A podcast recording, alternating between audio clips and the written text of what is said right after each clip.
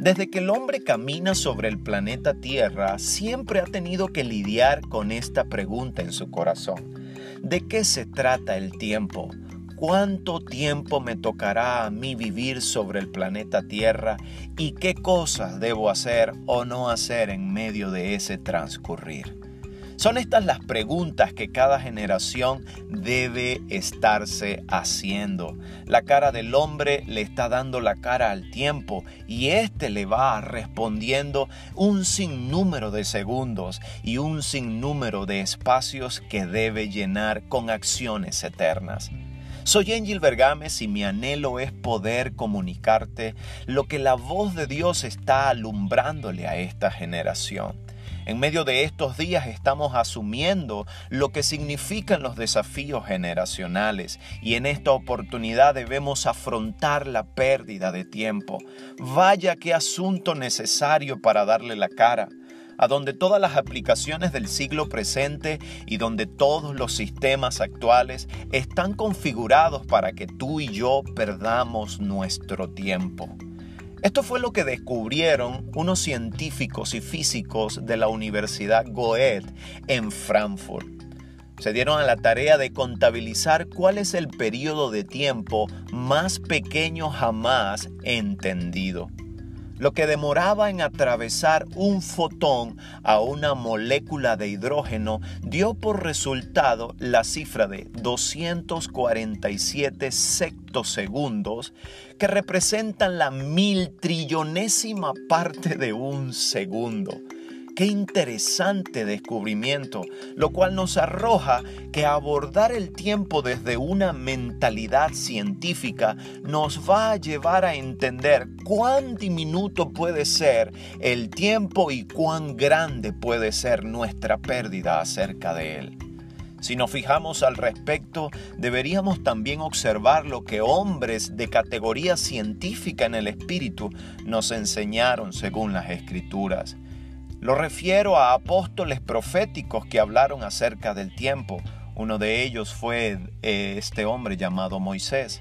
Posteriormente Moisés es retomado en los Salmos de David en el capítulo 90 y él dice orando, Señor, enséñanos a contar nuestros días para ver si así podemos traer sabiduría al corazón.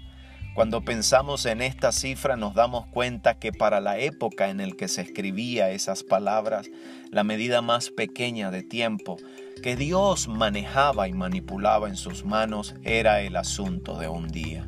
Posteriormente, el profeta y apóstol David nos da la misma muestra y nos dice que en medio de esta oración las trae a colación para que nosotros tengamos presente que al principio Dios había levantado un estándar en los hombres de vida, dándoles la posibilidad de vivir de entre 200, 300 y aún hasta 900 años como en el primer milenio de la humanidad. Posteriormente David declara diciendo, Señor, le has dado al hombre que viva 80 años en los más robustos. Y luego declaró diciendo que él necesitaba saber contabilizar sus días.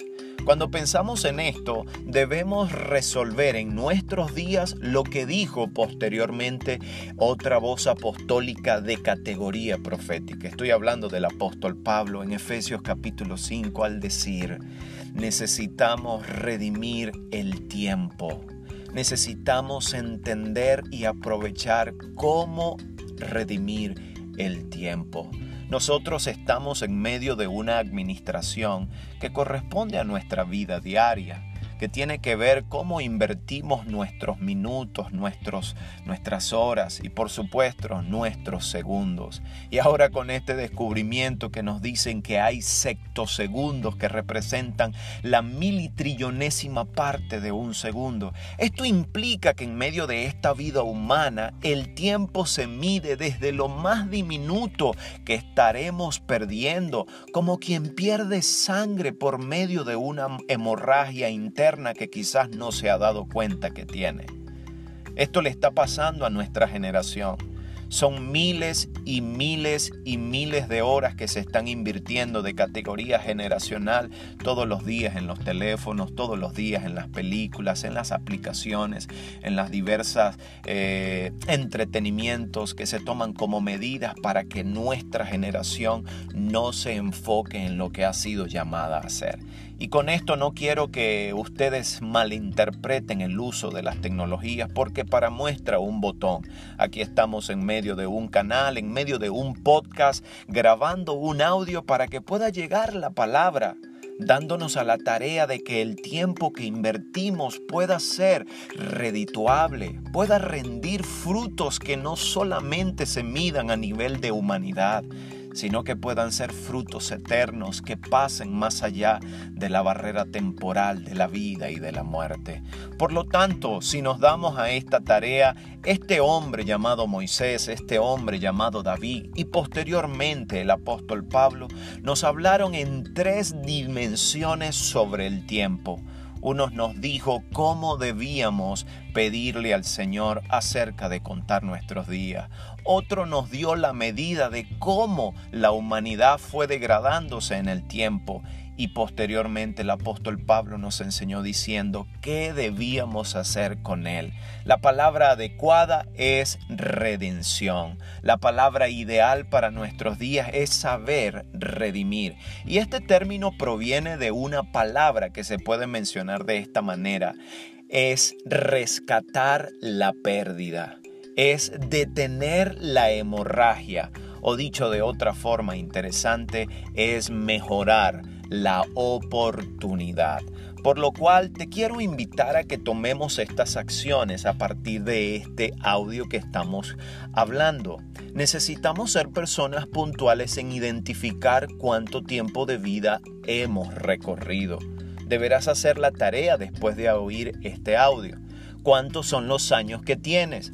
Cuál es la medida actual del país a donde tú estás viviendo según la expectativa de vida y a partir de allí contabilizar cuántos años pretendemos vivir. En ese sentido nos daremos a la tarea de que si tenemos, en el caso de un muchacho de 20 años, poder decir si son una medida máxima de 80 años, entonces teniendo 20 años me restan delante del Señor poder vivir estos años al mayor nivel posible de redención.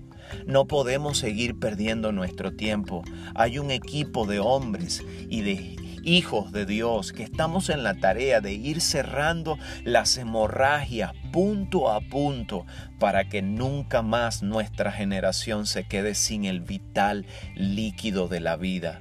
Esto es la sangre, esto es la vida, esto es el tiempo. ¿Por qué todas las aplicaciones están empeñadas en que tú inviertas su tiempo de línea para poder estar allí? Porque requieren tener el tiempo de tu vida. Mientras más tiempo estés allí, menos productivo serás para el Señor, a menos que tomando la determinación intencional y de manera consciente te des a la tarea de producir audios, de producir videos, de desarrollar eh, algunos escritos, de poder incursionar en las metodologías de la cinematografía en tres dimensiones para poder hablarle a esta generación. Son tantas cosas las que podemos hacer que no podemos quedarnos fuera de lo que Dios está logrando. Por lo tanto, si hay un desafío que vencer en esta temporada, tiene que ser identificar las hemorragias del tiempo en el día a día. ¿En cuánto estás invirtiendo tu tiempo? ¿Qué te dice la pantalla de tu teléfono en el resumen semanal de la inversión de tiempo que has tenido a pantalla abierta? Son estas cosas las que necesitamos depurar en nuestro corazón. Son estas las llamadas que Dios le está haciendo a nuestra generación y es allí donde estamos determinados a colaborar en nuestros vínculos, en nuestras generaciones, a fin de que seamos personas más doctas. Redimir el tiempo requiere de ser personas objetivas objetivas.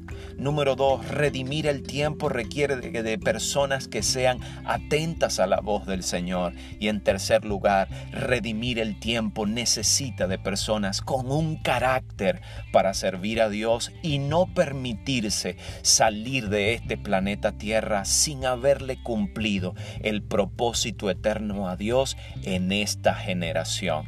Para mí es un honor conversar contigo y nos encontraremos en la próxima. Un abrazo para todos.